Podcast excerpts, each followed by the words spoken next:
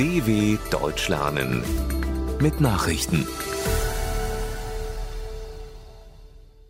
Mittwoch, 24. November 2021, 9 Uhr in Deutschland. Neue bundesweite Corona-Bestimmungen treten in Kraft. Von diesem Mittwoch an gelten die in der vergangenen Woche von Bundestag und Bundesrat beschlossenen neuen Corona-Regeln in Deutschland. Dann tritt das geänderte Infektionsschutzgesetz in Kraft. Es sieht unter anderem die Anwendung der 3G-Regel in öffentlichen Verkehrsmitteln und am Arbeitsplatz vor. Soweit möglich gilt eine Homeoffice-Pflicht. Zudem gibt es Testpflichten unter anderem für Pflegeheime. Einige Bundesländer wie Bayern, Nordrhein-Westfalen oder Berlin haben bereits angekündigt, über die beschlossenen Vorkehrungen hinauszugehen. Sieben-Tage-Inzidenz steigt auf über 400. Die Zahl der bestätigten Neuinfektionen mit dem Coronavirus ist in Deutschland abermals gestiegen. Die Sieben-Tage-Inzidenz hat nun die 400er-Marke überschritten und liegt nach Angaben des Robert Koch Instituts bei 404,5. Am Vortag hatte dieser Wert noch bei 399,8 gelegen.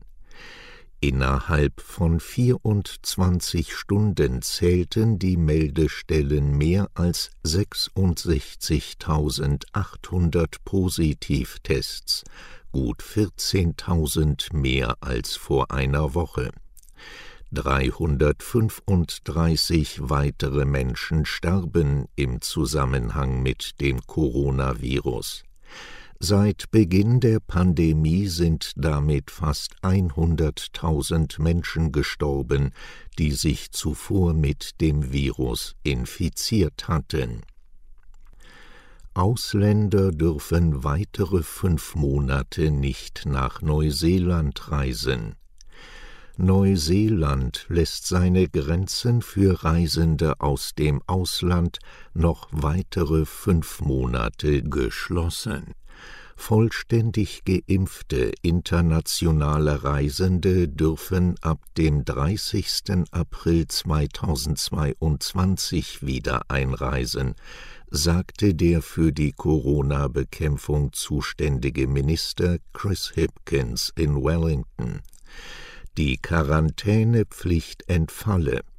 Die Öffnung soll schrittweise erfolgen. Geimpfte Neuseeländer und Personen mit Daueraufenthaltsgenehmigung, die sich derzeit in Australien aufhalten, dürfen Hipkins zufolge ab dem 16. Januar aus anderen Ländern ab dem 13. Februar zurückkehren. US-Regierung will FARC von Terrorliste streichen. Die USA werden die frühere kolumbianische Guerilla-Organisation FARC von ihrer schwarzen Liste ausländischer Terrororganisationen streichen. Die US-Regierung habe den Kongress über den geplanten Schritt informiert, hieß es in Washington. An diesem Mittwoch ist der fünfte Jahrestag des Friedensabkommens mit den FARC-Rebellen. Nach 52 Jahren Bürgerkrieg legten die meisten ihrer rund 13.000 Kämpfer Ende 2016 im Rahmen des Friedensabkommens ihre Waffen nieder. Inzwischen hat sich die Bewegung in eine Partei umgewandelt. Fehlurteil in den USA nach vier Jahrzehnten aufgehoben. Im US-Bundesstaat Missouri ist ein Mordurteil gegen einen Schwarzen aufgehoben worden, der 43 Jahre unschuldig im Gefängnis verbracht hat. Ein Richter ordnete eine sofortige Freilassung des 62-jährigen Kevin Strickland an. Der Afroamerikaner sei 1979 einzig und allein auf Grundlage der Aussage einer Augenzeugin zu lebenslanger Haft verurteilt worden, die ihre Aussage später widerrufen habe. Eine Entschädigung für die Zeit im Gefängnis erhält Strickland nicht. Das Gesetz sieht dies nur bei einem DNA-Unschuldsbeweis vor. NASA-Sonde soll gezielt in Asteroiden krachen.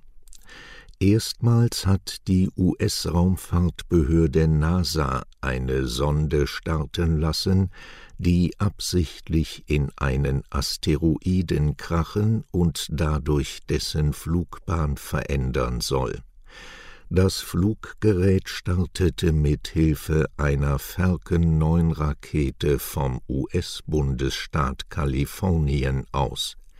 Kommenden Oktober soll die Sonde den Asteroiden Dimorphos treffen, der einen Durchmesser von rund 160 Metern hat von der rund 330 Millionen Dollar teuren Mission DART erhofft sich die NASA Erkenntnisse darüber, wie die Erde vor herannahenden Asteroiden geschützt werden könnte.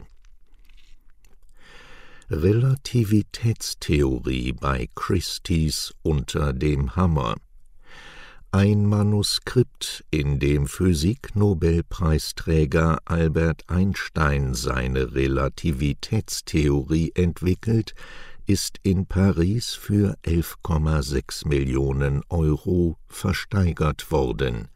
Das teilte das Auktionshaus Christie's in der französischen Hauptstadt mit das 54-seitige Schriftstück, das Einstein mit seinem Vertrauten und Mitarbeiter Michele Besso verfasste, ist nur eines von zwei bewahrt gebliebenen Manuskripten zur Entstehung der Relativitätstheorie.